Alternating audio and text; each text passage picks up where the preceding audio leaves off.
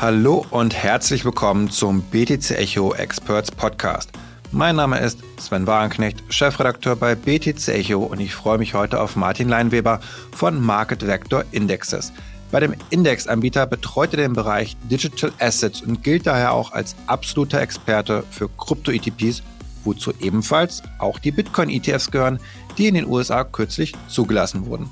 Mit ihm möchte ich daher über die Rolle von Kryptoindizes, die Chance eines Ethereum-ETFs und seine Einschätzung über die kommenden Monate im Krypto-ETF-Markt sprechen. Hallo Martin, schön, dass es geklappt hat. Du hast ja auch kürzlich bei unserem Insider Report mitgemacht und schon mal so ein bisschen durchblicken lassen, wie du auf die ganze Thematik rund um Bitcoin ETFs, Institutionalisierung blickst. Da gehen wir später auch darauf ein. Aber erstmal, du hast ja einen spannenden Job, das weiß ich. Aber nicht jeder versteht so genau, was du eigentlich machst. Also was macht ein Indexanbieter eben, bei dem du bist. Und ich glaube, es wäre super zum Einstieg. Einmal, wenn du uns erzählst, was machst du eigentlich? Ja, hi Sven.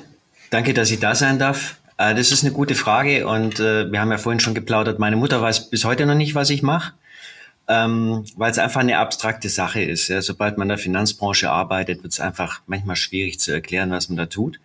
Aber ich glaube, ein Index kann man ganz einfach erklären. Es ist nichts anderes als ein virtuelles Portfolio ähm, und bietet einen neutralen Anker für Portfolio-Manager, die so ein Portfolio managen müssen, tägliche In- und Outflows haben und einfach einen Maßstab haben, woran sie sich orientieren können. Ja, also welchen Titel soll ich kaufen? Ähm, welches Gewicht? Das spielt natürlich vor allem für passive Produkte, ja, viele ETFs eine Rolle. Aber ein Index kann natürlich auch ein Maßstab sein für aktive Portfolio-Manager, um einfach auch die Leistung bewerten zu können. Ja, wie gut war der Portfolio-Manager? Hat er die Benchmark geschlagen oder nicht? Und äh, das ist es im Grunde genommen, ja, das, das, das ähm, einfach ein Anker oder ein Maßstab zu liefern für Portfolio-Manager.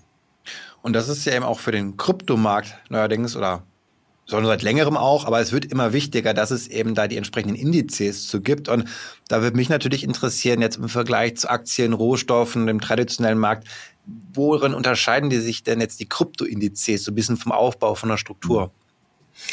Ja, das Ding ist, das Problem bei Krypto ist, dass wir einfach keinen Standard haben. Ja, das heißt, ähm, du musst dir so vorstellen, bei einer Apple-Aktie, da weiß ich den Hauptmarkt, das Hauptlisting, ja, das ist die Nasdaq, da habe ich eine offizielle Closing Time und da weiß ich, wo ich hinschauen muss. Bei Bitcoin, was ist denn der Bitcoin-Preis? Schaue ich da jetzt nur auf Coinbase? Schaue ich auf Binance, auf Bitstamp? Ähm, dann haben wir keinen offiziellen Closing-Preis. Ja, das ähm, Krypto handelt rund um die Uhr.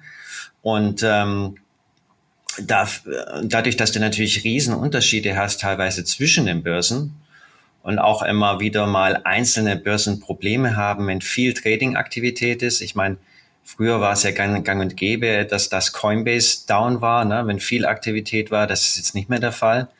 Aber du hast immer mal wieder einzelne Börsen, die dann komplett crashen. Und äh, daher ist es extrem wichtig, dass du irgendwie einen konsolidierten Preis baust und auch in der Lage bist, äh, die einzelnen Exchanges zu bewerten. Ja, das heißt, dass man wirklich sagt, okay, welchen Preis nehme ich denn? Von welcher Börse? Äh, welches Gewicht nehme ich?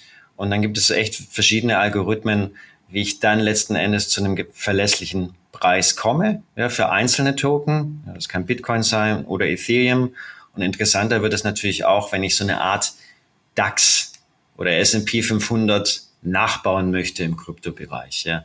Dann brauchst du natürlich auch wieder einen Index, der das Ganze repliziert. Nun gibt es ja für den Basiswert Bitcoin ganz, ganz viele verschiedene Indexes oder Indizes eben. Ja. Da frage ich mich, reicht nicht einfach nur einer? Warum brauchen wir so viele und wie unterscheiden sie sich dann überhaupt? Ja, da muss ich natürlich sagen, nein, reicht nicht. Oder vielleicht ja, unserer. Spaß beiseite. Also ähm, es gibt verschiedene Algorithmen, Bewertungsmethodiken. Ne? Es hat natürlich jedes Haus so einen anderen Ansatz, zum Beispiel die einzelnen Börsen zu ranken. Das ist schon immer der erste Unterschied. Und äh, dann gibt es auch verschiedene Algorithmen, äh, volumengewichtete Preise, zeitgewichtete Preise. Und ähm, was wir stellen ja einen Index für ein ETF in den USA und da hatten wir auch sehr viel Diskussion mit der SEC, die sich dann auch für den Index interessiert hat. Und da kommen dann so Fragen rein, ja, welche, welche Trading Pairs nutzt ihr denn? Ja, äh, nutzt ihr Bitcoin auch gegen äh, Tether als, als Preispaar äh, oder nicht? Äh, bei uns, wir haben, wir verlassen uns hier bei diesem Index nur auf US-Dollar Pairs, was, was äh, der SEC gut gefallen hat. Es, äh, die SEC macht sich aber auch sehr viel Gedanken über, ähm, wie robust ist denn dieser Index gegen Preismanipulation, was auch immer noch ein Thema ist im Kryptomarkt. Es sind einfach viele Börsen unreguliert. Ja, es geht auch Wash Trading. Ähm, ähm, ähm, haben wir leider auch das Problem, dass, dass, dass das stattfindet. Und ähm, daher haben wir halt, ich weiß, es ist wahrscheinlich zu viel, das jetzt zu erklären, aber einen relativ komplexen Algorithmus, der immer über die letzte Stunde schaut und verschiedene volumengewichtete Mediane dann zusammenfasst und das Ganze alle 15 Sekunden berechnet. Und dadurch ist dieser Index sehr, sehr träge gegenüber Preismanipulation. Man müsste das über verschiedene kleine Intervalle über eine ganze Stunde machen. Und das war auch so ein Punkt, was der SEC gut gefallen hat. Und da gibt's halt ähm, ja, verschiedene Indexanbieter, haben verschiedene Preisalgorithmen ähm, und, und äh, auch verschiedene Kapazitäten, was so Customization Features angeht. Du hast ja wirklich spannende Insights, weil eben ihr gehört ja zu Van Eck, also einem mhm. der ETF-Anbieter, du bist also ganz nah dran an dem Ganzen. Ja. Und da frage ich mich gerade so ein bisschen, haben jetzt diese Indizes von diesen Bitcoin-ETFs jetzt Glaubst du, dass sie eine Art, ich sag mal, Standardwirkung haben werden, dass also auch andere Produkte vielleicht sagen, ich nehme jetzt diese Indizes, ob es jetzt vielleicht auch andere Finanzprodukte wie Optionen zum Beispiel sind, also das müssen ja nicht nur ETFs sein. Mhm. Ähm, also was glaubst du, ist sozusagen die, die perspektivisch jetzt auch nochmal ein bisschen nach vorne geschaut, so diese Relevanz und Wirkung dieser Bitcoin-ETF-Indizes, die ihr da aufgesetzt habt? Ich glaube, das ist das ganze Setup, das ganze Produkt. Ja, du hast halt auf einmal mit dem Spot Bitcoin ETF ein hochreguliertes Vehikel. Ja, das heißt, äh, die äh, einzelnen Anbieter sind teilweise reguliert oder voll reguliert.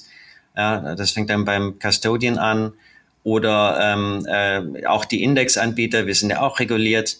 Ähm, dann die ganzen Emittenten sind reguliert. Und das schafft einfach ähm, zusätzliches Vertrauen.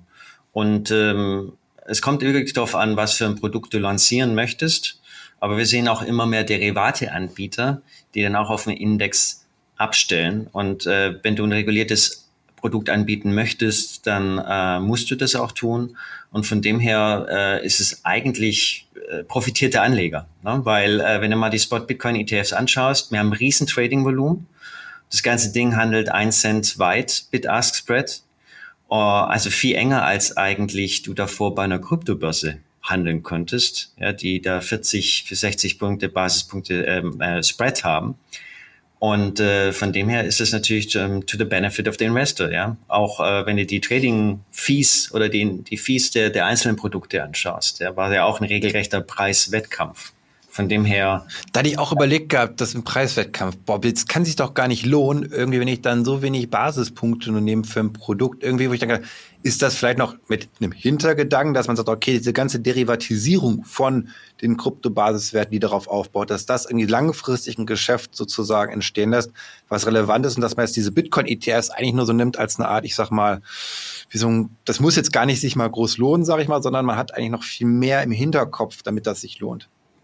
Ja, du siehst es ja schon. Ich meine, die Tatsache, dass wir ähm, gleich mit, mit äh, neun beziehungsweise zehn ETFs gestartet sind in den USA, zeigt eigentlich, was die Emittenten für eine Nachfrage sehen. Ja, die würden das nicht machen, um, also ein BlackRock macht das nicht, um, um fünf Millionen einzusammeln. Ja.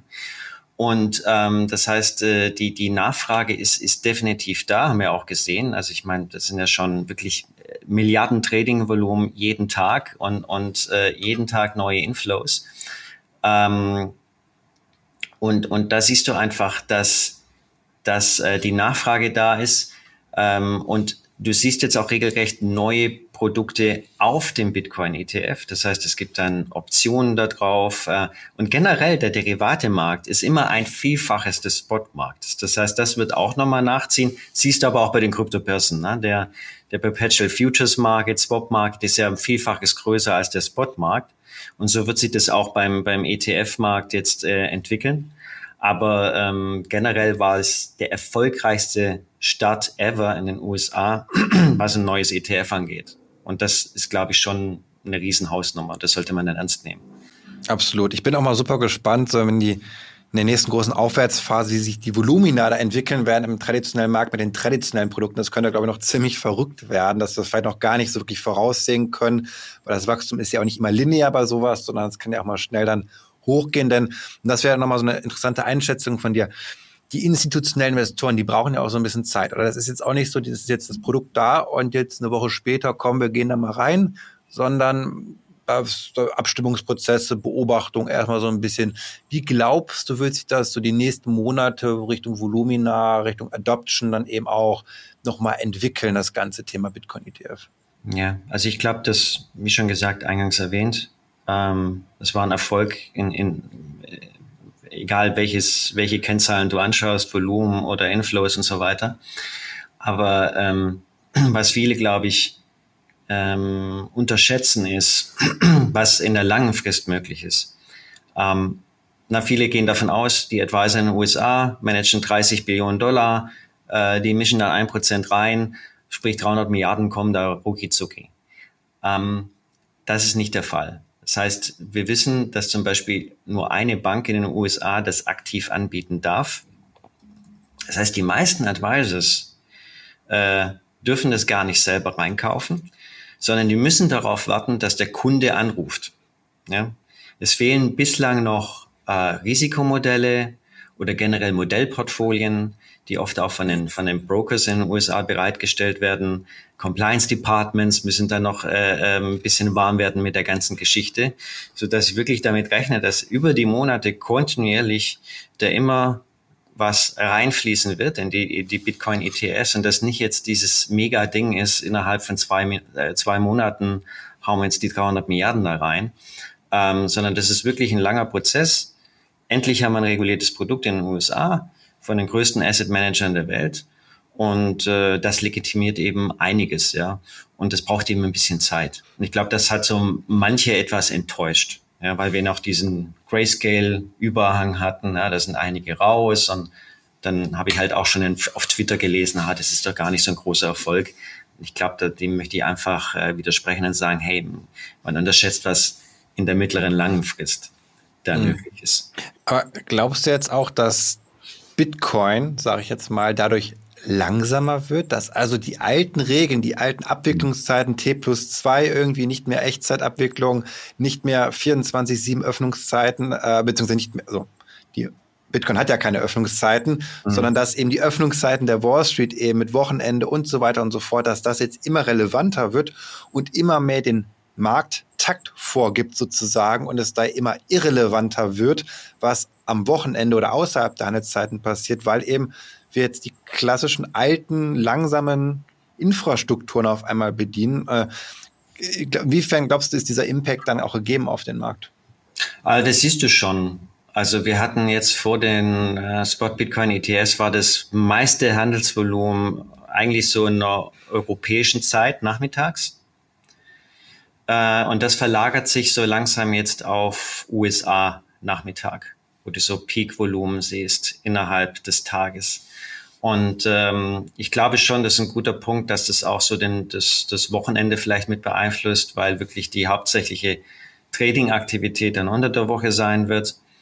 Ähm, aber generell würde ich sagen, kommt einfach mehr Liquidität in das System rein, weil du hast ja jetzt auch endlich institutionalisierte ähm, Authorized Participants für die ETFs, ja, wie, wie Goldman, JP Morgan, die da, die da mit ähm, dem, dem Markt machen und, und schauen, dass der, der ETF in, mit, mit dem, mit dem Net Asset Value in line ist, ja.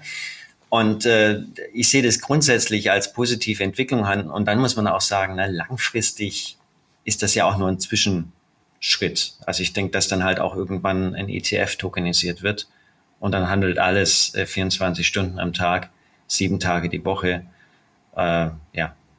Also von ja, dem das, das, das Narrativ, das Narrativ der Real World Asset gerade eher so to Tokenization of Everything, so ein bisschen, was ja auch gerade generell im Kryptomarkt groß ist, aber da kann man, glaube ich, noch mal einen eigenen Podcast zu machen, inwiefern das dann, wann das kommen kann, dass jegliche Form von Vermögenswert tokenisiert wird. Mhm. Wo aber auch Larry Fink von BlackRock ja schon einiges so gesagt hat, dass er da ziemlich große Stücke drauf setzt. Also ja. ich glaube eher auch bei ja, Van Eck dann auch. Ich glaube, alle größeren Player setzen da schon sehr, sehr viel drauf und gut für den Kryptomarkt, gut für uns natürlich. Mich freut das bei Echo, diesen Rückenwind dann zu bekommen. Ähm, vielleicht aber auch mal mit Blick auf die Dachregion. Denn wir haben ja eigentlich gar nichts davon. Wir können ja als zumindest die Privatanleger gar keinen Bitcoin-ETF in den USA zeichnen. Es gibt keine Vertriebszulassung dafür. Wir haben stattdessen das schon seit längerer Zeit die Bitcoin, also die Krypto-ETPs, also Ne, das sind dann eben ETNs oder ETCs, also eine andere Struktur ist das dann als die ETFs, also kein Sondervermögen zum Beispiel im klassischen Sinne. Und ähm, inwiefern siehst du jetzt einen Impact auf unsere kleine, beschauliche Krypto-ETP-Branche? Ja, ähm, es ist eigentlich interessant. Wir haben ja schon seit Jahren die, die ETNs in, in Europa. Ja, wir haben die Mika, wahrscheinlich dieses Jahr, Ende dieses Jahres live, ne? wenn hier alles täuscht. Zur ersten Jahreshälfte einen Teil, glaube ich, und dann nochmal am Ende 2024 ja, genau. der, der, zweite Teil dann irgendwie, also bis dann vollständig ja. angewendet wird. Ja, das heißt, wir haben in der Schweiz, Deutschland auch schon super, super regulatorischen Hintergrund, aber dennoch schaut jeder auf die USA und, und, und das hat einfach einen positiven Ausstrahlungseffekt, auch auf das Karriererisiko einzelner Banker, Asset Manager hier in Europa. Ähm, und das hat man ja auch gesehen. Ich meine, hat Mika den Preis bewegt, als man das verabschiedet hat? Nein. Ja. Ähm, letztes Jahr auf einmal äh, bewirbt sich BlackRock für einen äh, Spot Bitcoin ETF und auf einmal geht's ab. Ne? Das muss man einfach fairerweise sagen. Das war der große Treiber oder ist es wahrscheinlich bislang immer noch. Ähm, und, und deswegen denke ich, dass das auch einen positiven Effekt auf äh, Europa hat, auf die ETPs. Das haben wir auch schon gesehen letztes Jahr. Da ging einiges in Bitcoin rein, äh, dann noch ein bisschen in Solana. Und äh, ich denke, dass es dann äh, dieses Jahr einfach das Momentum weiter anhält mit den Spot Bitcoin ETFs in den USA, auch in Europa. Äh, und, und wir sind ja auch von dem Volumen her noch, noch so klein insgesamt im ETP-Markt. Ähm, da ist noch so viel Luft drin, äh, dass mir da eigentlich relativ wenig Gedanken mache. Ja. Das ist ja, nicht noch ein Positiv. Diese wenigen Milliarden da, die jetzt gerade gebunden sind im Vergleich zu den Billionen, den potenziellen zumindest, die da draußen irgendwo angelegt sind, da reichen ja schon kleine Kapitalallokation irgendwie dann zu, zu der Assetklasse, um große Bewegung zu verursachen. Ähm, wie siehst du es denn da? Ich meine, das ist ja das, die neue Hoffnung von vielen jetzt nach dem Bitcoin-ETF, auch den Ethereum-ETF und wer weiß, was danach dann noch kommt. Ist das inwiefern, ja, das heißt realistisch, ich meine, du hast keine Glaskugel, du kannst jetzt auch nicht sagen, wann der kommt oder nicht kommt, aber wie ist deine Einschätzung darauf? Ist das das nächste Ding, das Frontrunning Ethereum ETF und, und wie jetzt die Wahrscheinlichkeit dafür? Ähm, also ich glaube, man hat es ja gesehen, Spot Bitcoin ETF ist rausgekommen und auf einmal haben sie alle auf Ethereum gestürzt und, und Bitcoin äh, ähm, hat nach unten korrigiert, ne? was natürlich viel überrascht hat. Ne? Ähm, so ein klassischer Sell, Sell the News Effekt bei Bitcoin und dann, wo geht die nächste Fantasie hin? Ah, okay, wir, wir fokussieren auf uns Ethereum. Und äh, ich denke, Mai wird wichtig sein, weil das so die Deadline ist für Venac, für deren Application, für den äh, Ethereum ETF. Und ich meine, wir haben jetzt diese neuen Bitcoin, der ETF Rockstars, ne, ähm, Eric Balchunas äh, und, und James Seifert von, von ähm, äh, Bloomberg. Und die sehen auch eine relativ hohe Wahrscheinlichkeit, dass diese Ethereum ETFs kommen. Na, wir haben ja in den USA die Ethereum Future ETFs. Und ich sehe eigentlich relativ wenig Gefahr, dass, dass das nicht kommt. Vielleicht wird es nochmal verschoben. Dann haben wir es aber definitiv im zweiten Halbjahr. Und dann gibt es natürlich den nächsten Schub und dann auch natürlich auf den gesamten Altcoin-Markt. Ne? Das sind diese klassischen Zyklen, die man hat. Zuerst Bitcoin, Bitcoin-Dominanz geht nach oben. Ja, dann spielt man Ethereum, dann sieht man, wie die Bitcoin-Dominanz nach unten geht und, und dann erhöht man sukzessive das Beta, ja, und, und geht immer mehr ins Risiko, bis man den Super-Hype hat und dann die nächste Korrekturwelle kommt. Ne? Also das ist so das klassische Playbook und ich glaube auch nicht, dass sich das ähm, ändern wird. Es wird halt interessant sein, wird, werden die ETFs diesen Zyklus etwas rausziehen, verlängern? Ja, werden wir jetzt noch mehr makroabhängig sein, weil mehr klassische Anleger da drin sind? Das ist das große Fragezeichen. Aber ich weiß einfach, dass der Markt noch viel zu klein ist, äh, um nicht diese Übertreibung zu haben. Ja, das heißt also, ähm, äh, der Schwung, der dann auch in Ethereum reinkommen kann, äh, das kann wirklich brutal werden, ja, weil einfach die Liquidität nicht da ist. Also ja. von dem her, denke ich, wird es noch so einen klassischen Zyklus geben. Ja. Genau, also ich glaube, äh, die Marktkapitalisierung bei Ethereum ist ja auch nochmal deutlich geringer als bei Bitcoin. Wenn man dann zum nächsten Mal schaut, irgendwann dann auch noch Solana oder so, die gerade bei ja. 40 Milliarden steht, wo ich mir denke, also ist das nicht fast schon zu klein irgendwann dann auch? Also ist da nicht fast schon die Gefahr, dass die irgendwann sagen, auch die SEC, das ist von der Preismanipulation vielleicht auch zu krass das Risiko, wenn dann auch für etwas zentralisiertere Coins zum Beispiel, das können wir auch bei Ripple oder XRP, mhm. im Fall könnte man es ja auch sagen, hey, da, da, liegt so viel im Escrow drinnen. Also da sehe ich dann halt schon ein paar Probleme bei der SEC, wo ich mir vorstellen könnte, dass die irgendwann sagt, so, nee, nee, nee, also Ethereum ja und dann irgendwann nicht mehr, oder glaubst du, dass das eine fa falsche Befürchtung ist? Uh, also ich kann mir vorstellen, ich meine, wir haben ja die Wahlen dieses Jahr in den USA, da kann es zum Beispiel wieder ein Regime-Shift geben dann hast du auf einmal auch den Gary Gensler draußen von der SEC ja. und auf einmal hast du mehr pro Krypto. Und äh, dann kann ich mir auch vorstellen, dass vielleicht ein Solana ETF kommt oder XRP. Ich glaube, man muss da differenzieren zwischen was ist natürliche Nachfrage und treibt den Preis nach oben und Preismanipulation. Ja, nur weil viele dieses Produkt wollen und der Preis nach oben geht, ist das ja eigentlich nicht Preismanipulation. Ähm, aber ich gebe dir recht, ähm, die werden natürlich weiterhin vorsichtig sein. Ähm, aber es, es äh, ist ja jedem selbst überlassen. Du kannst ja dann trotzdem äh, einer klassischen Börse weiterhin deine Coins kaufen. Es, weil es hat einfach einen Ausstrahlungseffekt. Ja, also wenn der Ethereum ETF kommt, zieht es natürlich auch alle anderen Token nach oben. Auch ohne, dass da jetzt ein So ETF eine Alcoin-Rally so ein bisschen könnte dann da vielleicht auch nochmal initiiert werden, ne? Auf, ja. auf die Top 10 nochmal, so dass die Altcoins dann so richtig dann nochmal auch vielleicht Bitcoin nochmal stärker outperformen, dann das wäre schon, würde ganz gut in die ganzen Narrative auf jeden Fall passen gerade. Ich meine, das siehst du ja schon. Wenn du die relative Performance anschaust, siehst du ja, dass viele Altcoins so langsam besser performen als Bitcoin ne? und, und äh, Leute äh, spielen dann die verschiedenen Ökosysteme, ja, also ähm, alles, was auf Solana ist, wird dann gehypt, äh, dann, dann schaut man sich verschiedene Cosmos-Chains an, ähm, oder jetzt Ethereum mit diesem ähm, Investment Pro äh, oder EIP mit diesem Improvement Proposal, ne, dass die, die ähm, Transaktionsgebühren günstiger werden für die Layer 2s. Das heißt, da siehst du dann auf einmal die Fantasie reingehen. Und, und äh, Leute, ich meine, Investoren ändern sich nicht. Ja. Das sind einfach doch Gambler, ja. Und früher, wenn du die alten Finanzbücher anschaust, die haben immer, immer von Spekulanten gesprochen. Das war legitim. Jetzt Spekulation ist negativ belegt, jetzt sagt man Investor. Aber eigentlich jeder Investor ja. spekuliert auch zu einem gewissen Teil, ja, wenn man ehrlich ist. Na klar, für alle meine, auf den Preis in die Zukunft zu setzen, ja. ist eine Spekulation, weil ich nicht in die Zukunft schauen kann. Also muss ich spekulieren. Das ist eine Natur. Aber wir sprechen von Investoren heute.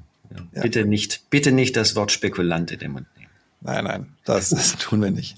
Ist ja auch für uns, ich meine, ja, besser dann vielleicht. Investor werde ich lieber genannt als, Spekul als Spekulant. Vor allem, wenn es in die Hose geht, ist jeder Investor, weil dann ist es ja ein langfristiges Investment. Ja, genau.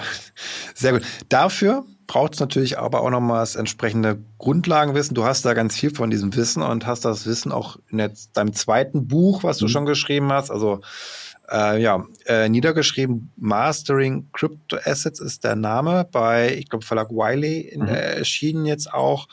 Ähm, da wäre jetzt mal vielleicht spannend, so äh, einige Seiten geschrieben, aber was ist so ein bisschen deine, deine Grundthese, vielleicht so ein bisschen, was Strategie angeht, auch was du so den Leuten mitgeben kannst, so auf dem Weg, was du irgendwie da bei selbst gelernt hast oder was du niedergeschrieben hast im Buch? Ja, ich war natürlich lange Jahre Portfolio-Manager, ne, komme aus der klassischen Finanzwelt und ich habe ja schon mal ein Buch geschrieben auf Deutsch, ja, Asset-Allokation mit Krypto-Assets, äh, wo ich einfach gerade für, für, für klassische Anleger, traditionelle äh, Investor diese Asset-Klasse zugänglicher machen wollte mit meinen Co-Autoren. Und wir hatten jetzt einfach nochmal die Gelegenheit, ähm, das Ganze nochmal in den USA zu publizieren, habe das ganze Buch nochmal neu gemacht. Ich würde sagen, vielleicht 20, 30 Prozent sind so alter Content, ne? also die Geschichte der Blockchain und so weiter, Bitcoin, das ändert sich natürlich nicht. Aber ähm, es ist wirklich ein Buch für ähm, traditionelle Investoren auch, die in Krypto reingehen wollen, aber auch Krypto-Investoren, die meiner Meinung nach vernachlässigen, was es sonst noch an Assetklassen gibt. Für mich ist es ein Baustein in ein Portfolio, wo noch andere Assets drin sind. Ja, ich bin nicht der Typ, der sagt 100% Krypto, all in, nur das. Ich sehe das wirklich als neuen Baustein, willkommenen Baustein, der diversifizierend wirkt, ein super interessantes Risikoertragsprofil hat. Und wie baue ich das in die bestehende Asset-Allokation ein? Sprich, was kaufe ich? Und viel wichtiger, ja, die meisten Leute fragen immer, ja, soll ich, soll ich Bitcoin kaufen? Soll ich Ethereum kaufen? Aber die viel wichtigere Frage ist, wie viel von dem soll ich denn kaufen? Weil generell kann ich alles kaufen, wenn ich es richtig ähm, vom Sizing her richtig positioniere. Und das, das gehen wir wirklich durch. Wir, wir gucken uns im Gegensatz zum alten Buch jetzt nicht nur ein Returnpfad an, sondern verschiedene Returnpfade bei verschiedenen Quoten.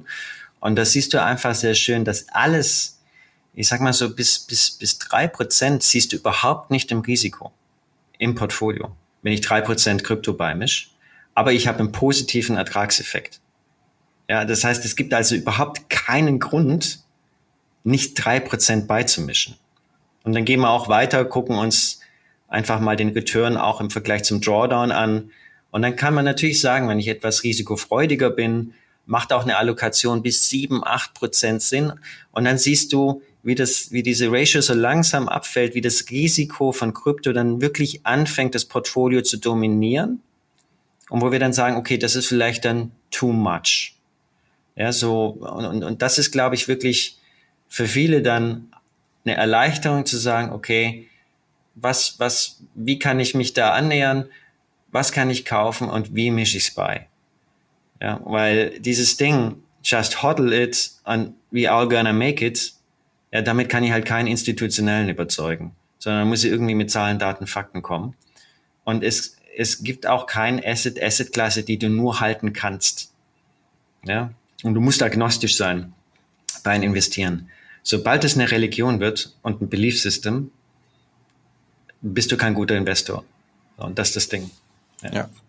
Ich glaube, das ist super wichtiges Handwerkszeug, weil genau das sind die Punkte, die sich viele gerade fragen, die eben nicht äh, DGen All-In on Next Solana Meme Coin gehen, um dann die 100x zu machen, sondern wie kann man es langfristig in eine Strategie irgendwie integrieren. Ich glaube, darum dreht es sich aktuell immer mehr durch die Institutionalisierung natürlich, aber auch für die Leute, die jetzt eben auch ja nicht Hardcore-Krypto-Degens sind. Also ich freue mich auf dein Buch. Du hast es ja auf den, auf den Postweg schon geschickt. Dann werde ich mir das auch mal anschauen, ein paar ja. passende Stellen heraussuchen, damit ich dann auch besser argumentieren kann in meinen Artikeln, warum es jetzt, egal auch wenn man Bitcoin total doof findet, das eigentlich gar nicht mag, aber trotzdem irgendwie integrieren sollte in seine Portfolios. Das schreibe ich nämlich ganz gerne immer, sowas. Und dann, dann werde ich dich, äh, werde ich mich bei dir bedienen. In ja. diesem Sinne sind am Ende auch angelangt. Ich konnte viel lernen auf jeden Fall von deinen Insights, die du einfach hast durch deinen eben Job, der auf jeden Fall spannend ist, wie ich finde. Auch wenn das vielleicht sehr abstrakt ist, natürlich. Und auch ihr, liebe Hörerinnen und Hörer, konntet hoffentlich oder denke ich viel mitnehmen. Und wenn das der Fall gewesen ist, dann bitte auch eine, das wäre sehr schön auf jeden Fall, Bewertung bei Apple Podcasts, Spotify und Co. dalassen. Das würde uns nämlich sehr dabei helfen, diesen Podcast ja weiter prosperieren zu lassen. In diesem Sinne, macht es gut und bis zum nächsten Mal.